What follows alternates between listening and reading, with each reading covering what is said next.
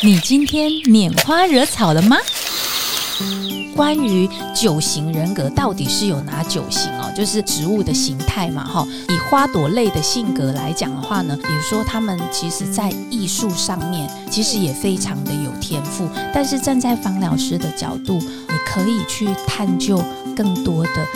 出现负面情绪的时候，可能会出现什么样的问题？我们遇到这样子的一种情绪氛围的时候，我觉得其实就可以使用花朵类的精油来。爱自己，拈花拾草，疗香谈生活。大家好，我是 Jenny 小苑老师。大家好，我是佳琪。双周二上午九点准时更新，欢迎您跟着小苑老师一起来拈花惹草。今天呢，又是我们一个全新的系列。那我们全新的系列要来讨论什么呢？近几年啊，心理测验变得非常的流行，常常就会看到有人在那个 IG 上啊的现实动态会分享，或者是脸书的贴文也会有人分享各式各样的心理测验，还有连结。然后这里我想问老师说。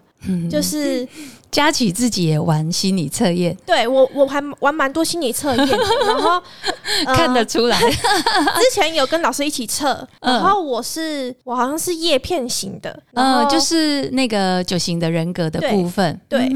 那想问老师是哪一型的？我啊，我其实也有叶片的个性，然后我也有药草的个性，对，那所以我们今天的主题应该是要来聊聊，就是九型人格，对对，可是佳琪。之前有做过很多其他的心理测验，对你做过哪些心理测验？我最常测其实是 MBTI 系列的，然后我还是，而且我有感兴趣到想要。买书这样，嗯，然后还有一些什么守护灵啊，或是一种 那种卡通形象的那一种。哦，也有那个就是比较呃属于不是那么正规的那种心理的测验，民间调查之类的。对，然后他也会有那个那个迪士尼的嗯的卡通的人物吗？他会说你是像哪一个人物这样子，对对对，然后可爱。我们今天呢，就是主题就是九型人格嘛，嗯，那这个九型人格。呢，跟我们之前讲过的香水香料的分类其实不太一样。嗯，那假如说我有了解，想了解各种不同香水香料的听众朋友们，也欢迎你们去听我们之前的调香系列，分别在十二集、十四集跟十七集哦。嗯，那麻烦老师现在。我们开始正式的讲，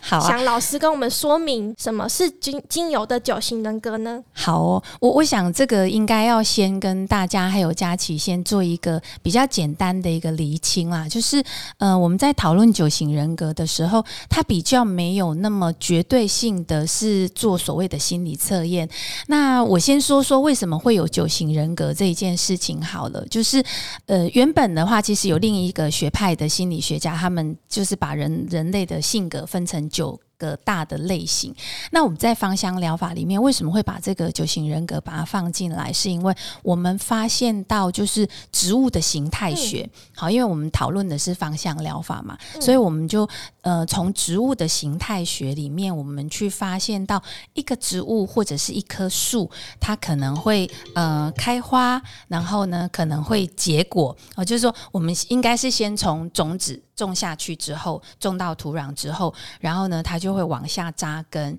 然后紧接着它就开始往上生长，生长了之后呢，就会呃有枝干、有树叶，然后甚至呢它会开花结果。那我们就发现到这个一个呃，在植物学里面有一个非常有趣的一个现象，就是植物的叶片，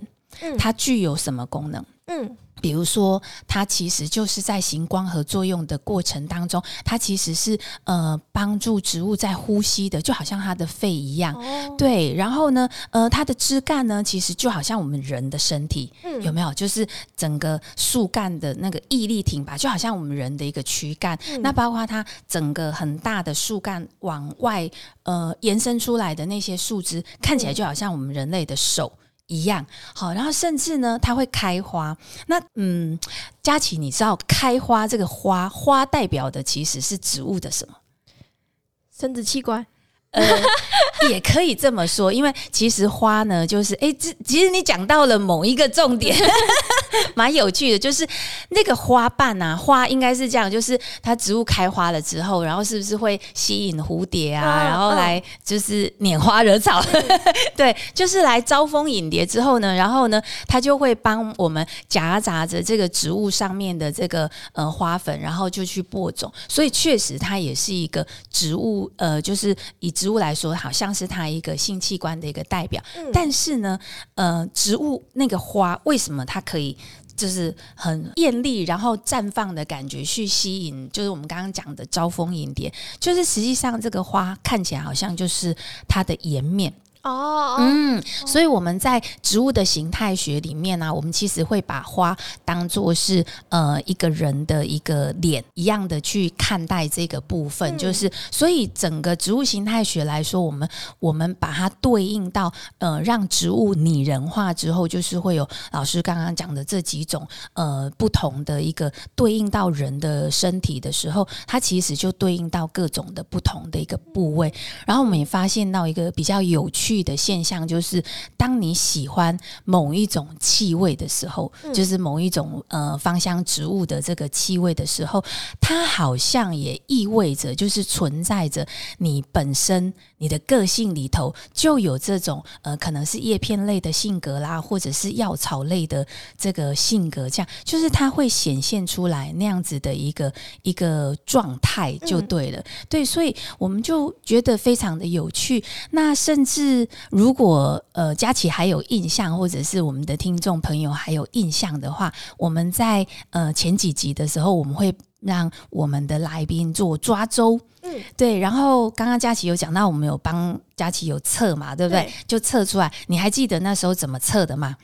那时候是九支九支精油，然后上面就是没有写名字嘛，然后是。闭着眼睛去去抓抓三只，对对对。对，哎，可是有顺序，第一只，嗯，就是最符合你的。形象的那一只，第一只是这样，就是我们通常用抓周的方式来去测，就是那个那个是一个直觉力的一个测验方式，就好像我们在抽这个塔罗牌一样的一个概念，就是呃，在当下的一个氛围跟情绪的时候，去抓出来的这个气味，或者是你所抓到的，也许是牌卡，或者当初佳琪测试的时候是直接用精油下去抓，这个准确都都很高，就是准确度都很高。就是我当下第一个抓到的那个是你当下的直觉力。那通常我们在讲当下的直觉力啊，通常都是讲我经过了社会化之后的一个个性的转换，就它也是你的个性，但是它是你显化出来的个性，就是经过了社会的历练跟 淬炼之后，它被琢磨过了之后的一个性格的属性。所以其实现代人很多是这样，而且你。有没有发现人很奇怪哦？就是你换了一个工作单位的时候，有时候你的生活习惯会改变。对对对，或者是我觉得说你是学生的时候，可能跟你出社会之后测的。会不一样，对，就是因为我们周遭相处的人，就是我跟他相处，因为我在这个工作的领域里面，我的同事的氛围是这样，那我会慢慢的社会化，就是我会跟着他们去改变掉我原本的一个习性，所以通常我们在抓抓周的时候，我们很喜欢这样子测，就是去测出来你现有的一个一个状态，但是为什么要抽三支呢？就是。重点来啦，就是呢，第二支其实就代表你原本的。本身内在的，就是我们常常讲内在的小孩，或者是你的真正的本质，就是你呃人类一落地之后，我们在讲那个生辰八字的时候，一落地之后，你的本身的一个个性，你的性格属性，其实它就造就了。所以人家讲江山易改，本性难改，有没有？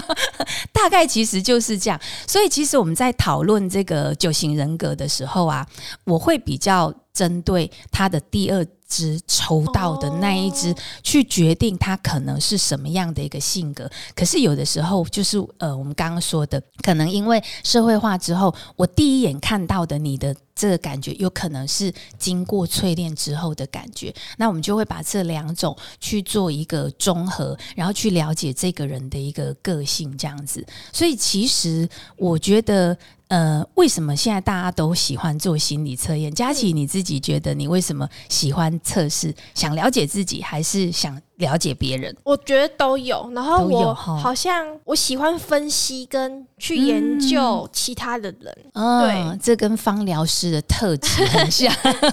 对，就是方疗师，其实我们必须要去知道对方的，也许心里在想什么啦，或者是说他的个性啦，因为可能会有因为。本身的个性的结果，去导致他现在产生的一些情绪的状态。嗯所以呢，其实了解到对方，其实是一件很好的事情。我想这个也是现在人很多人喜欢，呃，就是做心理测验的一个一个主要的原因，就是了解一下自己啦。哈。嗯对，那我我想我们就今天来进入到我们今天的一个主题哦，就是关于九型人格到底是有哪九型哦？就是我们刚刚讲到的植物的形态嘛，哈，所以大概简单的呃，就是把它分成九个大类，就是叶片啦，好，然后呢，呃，树干、树脂，我们就把它称为是木质，好，然后还有药草，那花朵。呃，还有果实，然后另外呢，呃，果实呢，有人又把它称为叫做种子，好，然后呢，果皮，好，就是果皮呢跟果肉、果实那个其实是同样的一件事情，嗯就是水果的那一种，那种子又是另外的一种，嗯好，对，然后还有这个根部类，好，总共呃有九个大类，好，嗯就是我们大概呃区分为九九种的人格特质这样子。那我们今天先来聊什么？我们今天第一个，我们先聊的是花朵类。花朵类好，因为呢，这个颜值很重要。对对，就是看到自己呢，就是大部分的这个叫女为悦己者容。不过我发现哦，其实每一个人其实都会会想要去注重自己的外在外表，多数的人啦哈。所以花朵就是我们刚刚有提到啦，花其实是在植物里面呢，它的呃主要的目的就是因为它绽放了之后，然后呢，它一定要很漂亮哦，嗯对不对？这个花一定要很漂亮，它才有办法招蜂引蝶嘛，对不对？所以以花朵类的性格来讲的话呢，这一类的人其实大部分真的都是充满了自信，而且他们天生就是那个美人胚子，嗯，哈、然后就特别的有气质，就是你会觉得很奇怪的，就是在群体当中哦，就是佳琪不知道有没有这种经验，就是我们常常会发现到有一些人，嗯，你自然而然你看到他，你就觉得哇，好羡慕哦，为什么她可以长得这么漂亮？就是天生的美人胚子。有，然后在群体当中，很容易就会看到他，嗯，就是他就算不说话，坐在那里或站在那里，你就觉得哇，他。整个人就是气质脱俗这样子，然后出淤泥而不染，这样有没有？有，对，然后甚至有一些人，我我觉得呃，花朵类的人哈，大部分他因为他长得天生丽质又漂亮，所以这一类的人呢，通常我我自己的感觉，嗯。他在群体当中，因为很容易被看见嘛，他也有一个特色，就是他真的还长得比较高，哦，对，就是、哦。呃身材比较高挑，嗯。然后也比较纤细，好、看起来不管男生女生哦，都有这种特质，就是他可能会比较纤细，然后颜值很高，然后气质脱俗，最重要的是他们很自然的会散发一种自信美。嗯，很就是你不知道为什么对他就是有他独特的魅力，然后很容易就是会吸引群众，嗯。所以所以你有没有觉得其实很多艺人其实大概都是这样？有有有，好。像我觉得像林志玲啊、嗯。蔡依林，我觉得他们就是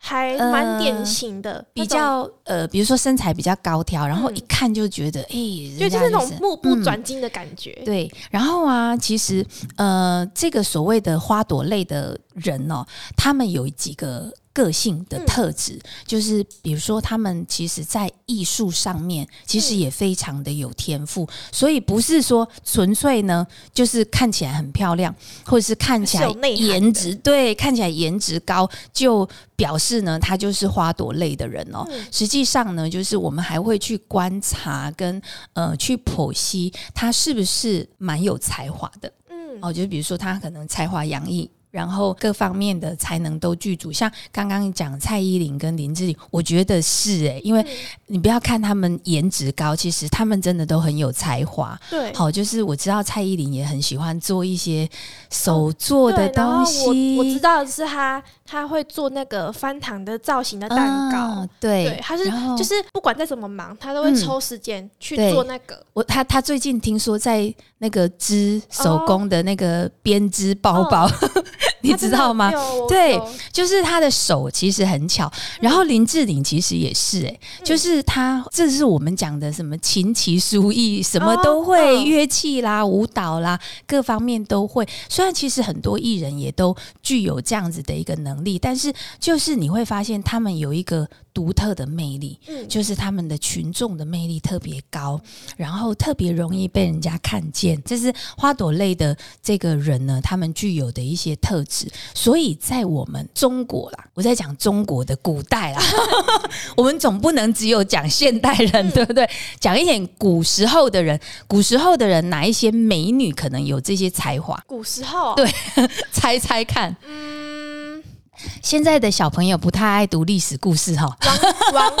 王昭君有吗？没有。哦，呃，其实算是啊，就是比如说呃，那个貂蝉啊、哦王昭哦啊，他们是不是都会弹琵琶？嗯还有西施啊，他们其实都会弹琵琶，然后会很多的乐器，然后甚至他们也会舞蹈，哈、嗯就是这些东西都会。那甚至呢，我觉得在后宫里面有很多的皇后。哦其实他们也都是，因为这些后像比如说魏璎珞，对不对？哈、嗯甄嬛传》他们都怎么来的？他们呢，其实可能都是宫里面的这个秀女才女，嗯，然后技艺哦，超凡，哦对不对？对？啊，但但是也要有颜值啊！嗯你没有颜值，皇帝怎么会看得上呢？嗯虽然我们知道很多历史故事的某一些人，其实跟我们看到的这个。偶像剧不太一样哦，就是看了之后发现，哎，原来本尊并没有那么好看。嗯可是，在古时候，那时候，呃，就是皇帝他们在选妃的时候，他们其实还是有一些条件，嗯所以呢，颜值是第一个，然后呢，才华出众也是很重要的。所以在古时候这些皇后啦，或者是王妃啊，其实他们大概也都具备有这种呃所谓的呃花朵类的这种特质。嗯嗯，可是佳琪，你知道吗？这个花啊，其实很有趣耶。美丽的花是可以让人家欣赏，嗯而且也可以让人家亲近的。嗯，但是呢，太艳丽的花可能会有毒，对不对？然后呢，玫瑰呢会怎么样？带刺，哦，对不对？所以呢，其实我们在讨论这个人格特质的时候，我觉得这个是我们在谈论这种心理测验的时候，或者是了解一个人的人格特质的时候，我觉得这是最重要的。嗯我们简单来说，说假设一个人他有正面的能量的时候，当他的这种气质，还有当他的正念力很好，然后呢，他也一切都蛮顺遂的时候，再加上他的内心是正向的时候，其实这些人很好。就是他可能就是我们讲的和蔼可亲呐、然后呢气质脱俗啊，才华洋溢啊这些，但是当就是我们讲的美人心计，对不对？哦当攻于心计的时候，或者是当负面能量比较多的时候，有时候它会出现一种竞争啊，嗯就是百花要争艳嘛，所以他们可能就会出现一些竞争的状态，就是我我觉得我比较漂亮，我觉得我比较漂亮，哦然后谁才是第一，就是攻心对，嗯就会开始觉得谁才会是第一，然后在他的心中出现一个假想敌的时候，诶，他就会出现一些负面的情绪喽。对，然后这个是一个比较可怕的一个现象，就是。当花朵类的人出现了负面的情绪的时候，他确确实实就是真的会出现那种心机比较重，甚至他会想要去算计别人，然后呢，就是真的是步步为营啊。所以我们刚刚讲那个后宫，这是算聪明，这是就是他们很聪明，因为他们其实脑袋瓜很好啊，然后又才华洋溢呀、哦。就是天生的，就是我们早上在讲的人生胜利组，有没有？嗯。我觉得他们其实就是这样子的一个一个状态，就是他基本上很容易让人家觉得你什么都有了，嗯。有钱、有颜值，然后有才华，什么都有，所以是人人呈现的。但是当他出现了呃负面的情绪的时候，我们有看到非常多的这个，就是我们在呃处理芳疗的个案的时候，其实我们遇到很多类似这样的一个情况，哎，就是那个有钱人的太太，嗯，或者是呢，他可能是哦某官夫人，嗯好、类似这样的情况，他们最常出现的是什么？头痛，然后失眠，对，然后呢，甚至呢，可能还有很多呃，会出现一些重度的忧郁的状态。哦可是我们就会一般呐、外人呐、外人都会想说，就是会都批评他。拥有，对怎么还会有那么多烦恼？对，嗯就是因为外人不了解他们内心的一个，就是所谓的孤单跟苦痛哈。嗯甚至我还有遇到一个好朋友，我觉得他也是比较像是所谓的人生胜利组，因为家族的企业蛮庞大的，嗯但是他是就是不是大老婆的小孩。哦哦，有没有遇过这种的？就是家族啊，因为那个爸爸很有钱，所以爸爸一定不会是只有一个、两个老婆。然后我忘记他是第二个老婆还是第三个老婆，还是外面的老婆的小孩。对，就是挺麻烦的这样子。嗯但是呢，他还是回到他的家族里面。可是你想想看，在我们看来，我们觉得他们家庭很有钱，而且他也是一个很高颜值的哦、通常外面的小孩应该颜值都不会太差，对不对？就是因为那个。就是妈妈是怎么样，所以小孩应该就是怎么样。嗯所以呃，他就遇到了呃，我们刚刚讲的一个情况，就是他在家族里面，呃，虽然爸爸让他回来家族，可是其实他在家族里面就是会比较辛苦，嗯因为他是外面来的，所以兄弟姐妹们对他其实是有敌意的。但是你想想看，在这样子的一个氛围底下，是不是要去巩固自己的地位？嗯所以在家庭里面他是辛苦的，因为他必须要捍卫自己在家里生存的这个能力跟嗯力量。那久而久之就会导致。呃，外人看起来会觉得他脾气不好，尤其是或者是呢，就比较容易会出现那种霸占的情绪比较大，就是台语讲的压霸，有没有？嗯好，对，是阿爸，对不对？类似这样，就是我们会发现到这一类的人，当他出现负面情绪的时候，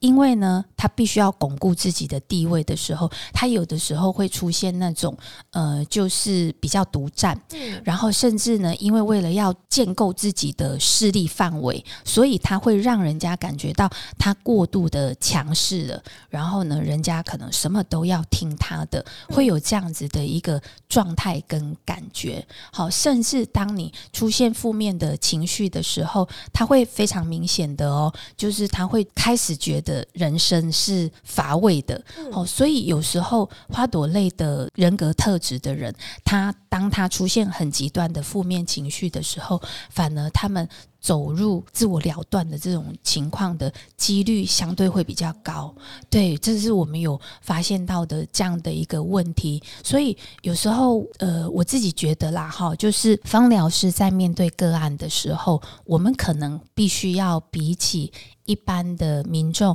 纯粹只是在了解，呃，就是诶，我的个性是什么，或你的嗯个性是什么，这样就一般民众大概只是了解这个部分。但是站在方疗师的角度，我会比较倾向就是你可以去探究更多的，当他出现负面情绪的时候，可能会出现什么样的问题？为什么呢？因为其实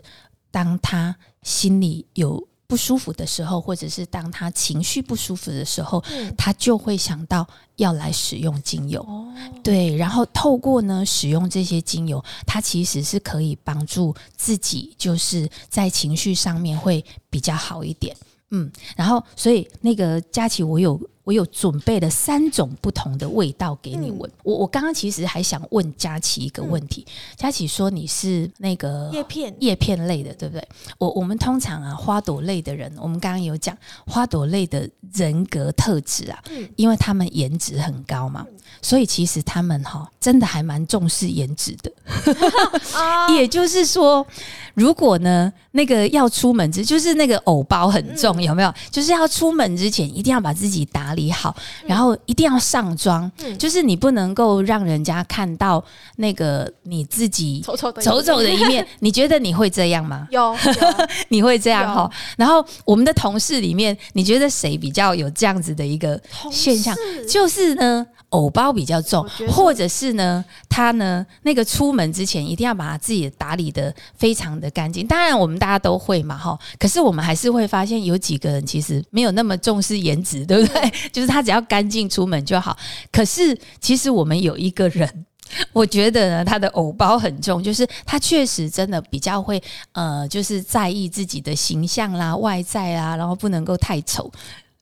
就是我们的芝芝，哦。知小编，对他会非常的在意自己的颜值，包括其实我觉得佳琪也有一点有点，有有，对，所以其实很有趣，就是说，也许你的本身的性格里头其实是有这个所谓的叶片的一个性格，嗯可是呢，因为呢，也许是后来的外在的这些因素，所以慢慢的让你也觉得颜值很重要。嗯，对，然后呢，就会想要让自己呃打扮的美美的，或者是我们觉得哎，不能够让自己的丑丑的去见人，嗯对不对？好，那你你喜欢你喜欢什么味道？在我们的呃，我给了你一个橙花，嗯，然后给了你一个玫瑰，嗯还有一个茉莉。橙花先淘汰，橙花先淘汰哦，哦，玫瑰跟茉莉哈，其实它们都有不同的品种。就是玫瑰，我们所知道的，就是有大马士革，就是保加利亚的玫瑰，嗯然后呢，也有这个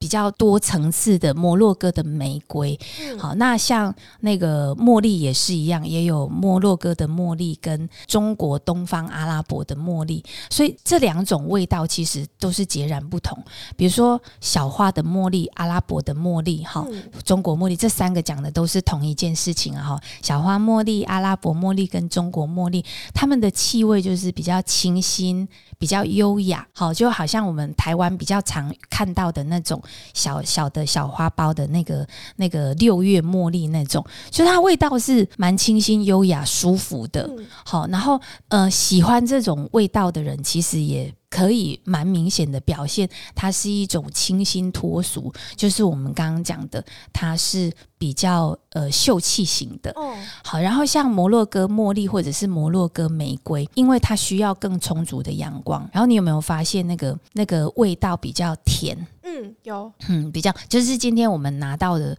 刚好都是摩洛哥的品种，就是它的味道比较甜，然后比较大气。嗯好，就是它不是那么的纤细的感觉，所以呢，它是热情奔放的。好、它是就像卡门一样的，有没有？我是比较喜欢茉莉，你比较喜欢嗯茉莉哈，但是它的这个茉莉也是摩洛哥的茉莉，对，就是它相对的会比较热情，然后更有自信的一个感觉。所以嗯佳琪也是一个很有自信的人哦，对啊，因为这个味道它就是表现出来，就是呃是一个自信的一个个性哈。然后有没有讨厌的？我觉得橙花闻目前还不太爱。我自己闻起来有点攻击性的感觉，啊，真的？呛呛的，对，呛呛的。可是其实我嗯茉莉，我觉得闻起来有点呛呛的。也是呛，但是你橙花是嗯那种我感觉会直接跟别人吵起来了啊，真的，可是茉莉是那种暗中 暗中瞪着你的感觉，就是刚刚讲的攻于心计的。所以其实很好玩，因为很多人喜欢橙花的味道，嗯就是反而橙花的味道有很多人会觉得它是细细柔柔的。嗯对，那这个就是回归到一个很有趣的一个现象哦，就是很多朋友会问我说：“老师，那如果说我抽到的第一支是表现你现在的一个性格嘛，嗯，可是我不喜欢它的味道，哦。有没有？你有没有遇过这种？就是他会跟你讲说，可是我并不喜欢这个味道啊。嗯所以那也就意味着说，原来经过社会化之后，你可能有转变某一些性格，嗯。但是其实你并不爱这样子的一个改变，改变过的一个性格，哦。因为你是为了生活，就好像我们刚刚说的，他其实本性是好的，嗯。但是因为他为了要呃建构自己的社会地位，或者是因为他必须要巩固自己的城堡，所以他不得已的必须要去攻击别人，就是像你刚刚讲的，哦，我必须要去跟人家吵架。嗯好，但是也许呢，在你的内心里面其实是不愿意的。那甚至有一个情况，就是刚好你最近一定遇到了什么样的一些问题，就是我们发现到为什么会出现这种负面的情绪，就是负面的人格特质，嗯，就是他的这个能量太多。那我们想想，为什么他这个能量会太多？他一定是累积了过多的，然后一直有对他有某一些有压力、有攻击的东西，慢慢的累积，所以他的这种负面的相对了哈，就相对来讲，他的这种负面的情绪过多了。太多的一个情况之下呢，他就会开始去厌恶这个味道。嗯，那又回归到另外一个问题哦，那我到底要不要用它呢？哦 对不对？嗯对啊，这是我们很常会遇到的一些，就是呃朋友们他们会问我说，可是我并不喜欢这个味道，嗯但是他确实是现在遇到这样的一个问题。那通常呢，我会让他再闻第二支跟第三支，因为他可能抽到了三支嘛，那我就会让他第二支跟第三支，他挑一支他特别喜欢的，嗯那一支让他闻。那那一支呢，他来闻的目的就是修饰它原本的正能量。但是这个味道不喜欢怎么办？我们呢就是会把它建议把它调成按摩油，然后涂抹在身上。那因为它已经稀释掉了，所以那个味道应该就比较淡一点了。嗯好，然后可能就是涂抹在比如说属膝部啦，或者是腋下啦，甚至脚底，那会是嗯只有单一个味道，还是说还会混着其他的味道可以？混啊。哦比如说，我们如果觉得它确确实实，当我测验出来之后，我发现它确确实实是很典型的这个花朵类的人格特质，我们就会挑呃，就是复方的花朵，就是把各种不同的花香的一个味道，嗯然后去调配起来。然后呢，其实可以按摩脚底，为什么呢？因为我们有发现到，就是刚刚在讨论的很多，当他的负面情绪过多的时候，其实真的会影响到他的睡眠，就是哦他反而就会不好睡。那有一些人是就是躺在那里。就想睡觉，哦可是脑袋瓜就一直在 那边转，对嗯对对，他会一直转，就是睡不着。那这样的情况，当然就是可以尝试着试试看，就是在睡觉之前，呃，稍微泡个脚，然后把脚底做一下按摩，然后呃有时候我也会建议，就是把脚按一按。嗯，然后按一按再下去泡脚，对，就是泡完脚之后，哎，它就会比较舒服，会很好睡，真的会很好可以去踩睡。天堂路吗？天堂路就是那个这样不是太刺激了，这应该是会醒过来吧？就是哦已经要放松了，对哦，就是那个基本上是白天去刺激它，这个通常是为了身体健康，哦 对。但是晚上要睡觉的话，应该是可以让自己稍微放松一下，就是简单的按摩。而且有的人觉得按摩好麻烦呢、哦有些人比较懒，他就是觉得说，哎、晚上我都要睡觉，还要按摩。可是其实呢，呃，我们在讲的按摩很简单，就是把油涂上去，然后吸收。对，然后就两只手就是抚刷一下，抚刷一下，让它感觉有一点温度。其实这样就可以，这样就很有效，就是可以让他的呃，就是比较可以进入深度的睡眠。嗯，这是一个很棒的方法，可以提供给大家参考哦。那我想反过来问老师说，嗯，那什么样的人特别适合用花朵类的精油？哦、应该是这样子来说，就是如果啦哈，我我们现在假设一个情况，就是也许他们并不是花朵类的人格特质，嗯。可是呢，他其实可能有诶，我们你讲到这个，我又特别的去想到，就是刚刚佳琪是不是有讲到一个就是花代表的是那个呃所谓的性器官，对对不对？就是生殖的一个部分。所以我们回归到就是这个问题，真的是蛮实用的。就是如果说今天他有妇科上面的问题，嗯就是所谓的内分泌系统的一个问题的时候，我们从身体的角度来说啦，哈，就是可能身体有一些内分泌系统上面的问题啦，然后经期不是很正常的这个情况的时候，其其实它是可以适合用花朵类的精油。那花朵类有哪一些？比如说我们很熟悉的依兰、嗯玫瑰，还有茉莉，嗯，还有什么？刚刚讲的橙花，橙花，嗯对，然后其实还有洋甘菊。嗯对，洋甘菊其实它也是那个花朵的这个，是就是从它的花瓣去提炼的哈，就是德国洋甘菊啦、罗马洋甘菊啦，甚至有一些人认为薰衣草其实也可以算是花朵，因为薰衣草它是整株啊，但是其实呢，嗯、它。比较气味饱和的是在它的花穗，好，所以我们其实也会把薰衣草放在这个所谓的花香类的这个植物里面哈。嗯然后这些呃花香类的这些植物啊，它们都有一个特征，嗯就是在情绪的层面上面，它们其实是可以帮助一个人带来欢愉。快乐的，嗯就是尤其是像玫瑰，它它其实一个非常棒的，就是它可以刺激我们的大脑的脑内啡耶。好那脑内啡是什么？就是大脑里面的吗啡。嗯，然后呢，我们都把它称为叫快乐，对，然后叫快乐荷尔蒙。嗯所以这些气味其实它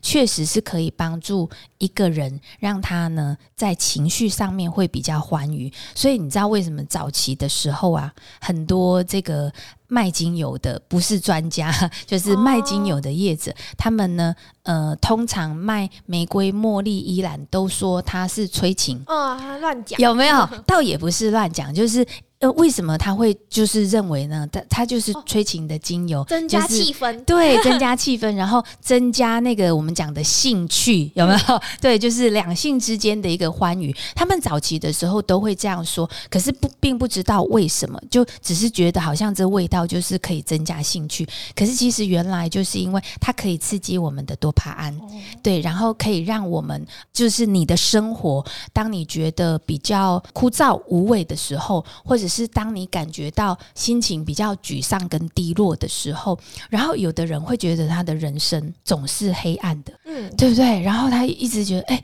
起来好像没有明天这样子，然后每天的生活就是一成不变，很枯燥无味。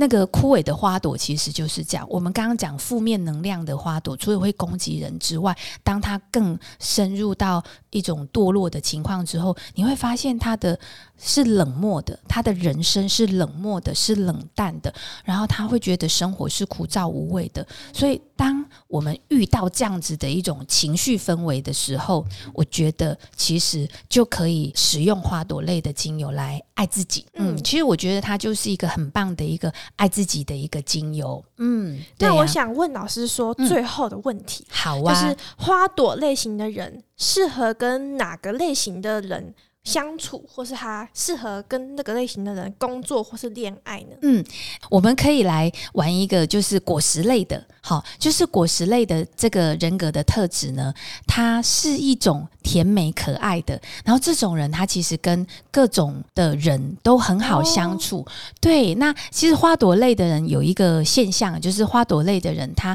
比较会有他的生活的规范跟条件，